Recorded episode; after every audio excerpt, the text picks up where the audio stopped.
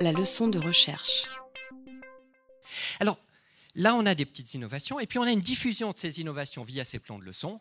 Euh, mais il ne faut pas se leurrer, je ne pense pas que beaucoup d'enseignants qui ne pratiquent pas les lesson study vont aller lire ces plans de leçons, vont s'en imprégner, etc., etc. Je doute. La diffusion, elle se passe en fait aussi d'une autre manière. Alors, peu, voire pas pour l'instant en Suisse romande, mais aux États-Unis ou au Japon, la diffusion, elle se déroule beaucoup sur la leçon de recherche. Alors, cette leçon de recherche, voici une photo prise dans une classe lausannoise, euh, elle était observée par les membres du groupe. Point. Mais en Asie ou aux États-Unis, il y a des leçons publiques de recherche. Alors ça, c'est une photo que j'ai prise dans une leçon à Singapour. Donc là, on est avec des élèves beaucoup plus grands, c'est des élèves de lycée. Les classes à Singapour, c'est 40 élèves en uniforme.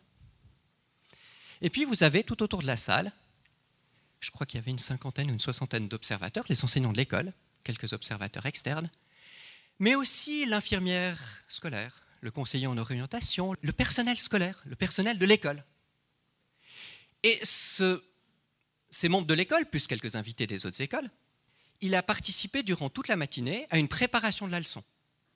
Uniquement les observateurs ont étudié la leçon avant qu'elle soit donnée.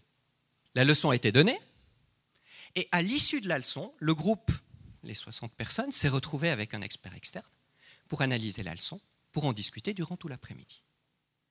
Alors, observation de la leçon, euh, là, les, les, observateurs étaient autour de la classe, partis donner de la consigne et tout ça, et puis les élèves, c'était une leçon de résolution de problèmes, les élèves se sont mis à travailler en groupe et tout le monde s'est levé, a été observé la leçon, se pencher sur les élèves, aucun problème. Ça, c'est d'ailleurs une surprise, hein, y compris les leçons qu'on a menées en région lausannoise, les élèves euh, pas de souci, il y a des observateurs, c'est pas grave. Enfin, voilà. Mais pourquoi s'arrêter en si bon chemin? Pourquoi juste 50 observateurs? On peut aussi mettre les élèves sur la scène de Lola, de l'école, et avoir deux ou 300 personnes qui observent. Mais pourquoi s'arrêter en si bon chemin? Il y a de grandes salles.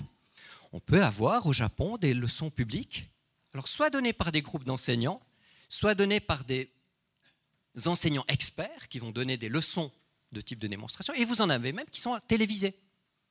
Mais surtout dans ces, dans ces événements-là qui sont en présentiel, il y a une discussion avant, il y a une discussion après. Il y a un travail en petit groupe qui est mené aussi. Et donc, du point de vue de la diffusion de l'innovation, vous avez là quelque chose qui fonctionne très bien et qui explique comment au Japon, des choses qui sont dans les littératures depuis très longtemps. Ça, c'est un texte de Jung de 1900. 6. 10 pages de mathématiques comprises valent mieux qu'une centaine mémorisées et non comprises. Et une page travaillée de façon indépendante vaut mieux que 10 pages, même si elles sont clairement comprises, mais passivement. On le sait tous, ça. L'enseignement basé sur la résolution de problèmes, il est aussi promu en France ou en Suisse romande. Mais quand on va voir dans les classes, ce n'est pas toujours le cas. C'est le cas au Japon. Et le fait que ça fonctionne, c'est justement cette pratique où tous les enseignants, toutes les années, se réunissent en groupe, préparent des leçons ensemble, vont les observer, observent les leçons de leurs collègues, etc., etc., le processus que je vous ai expliqué.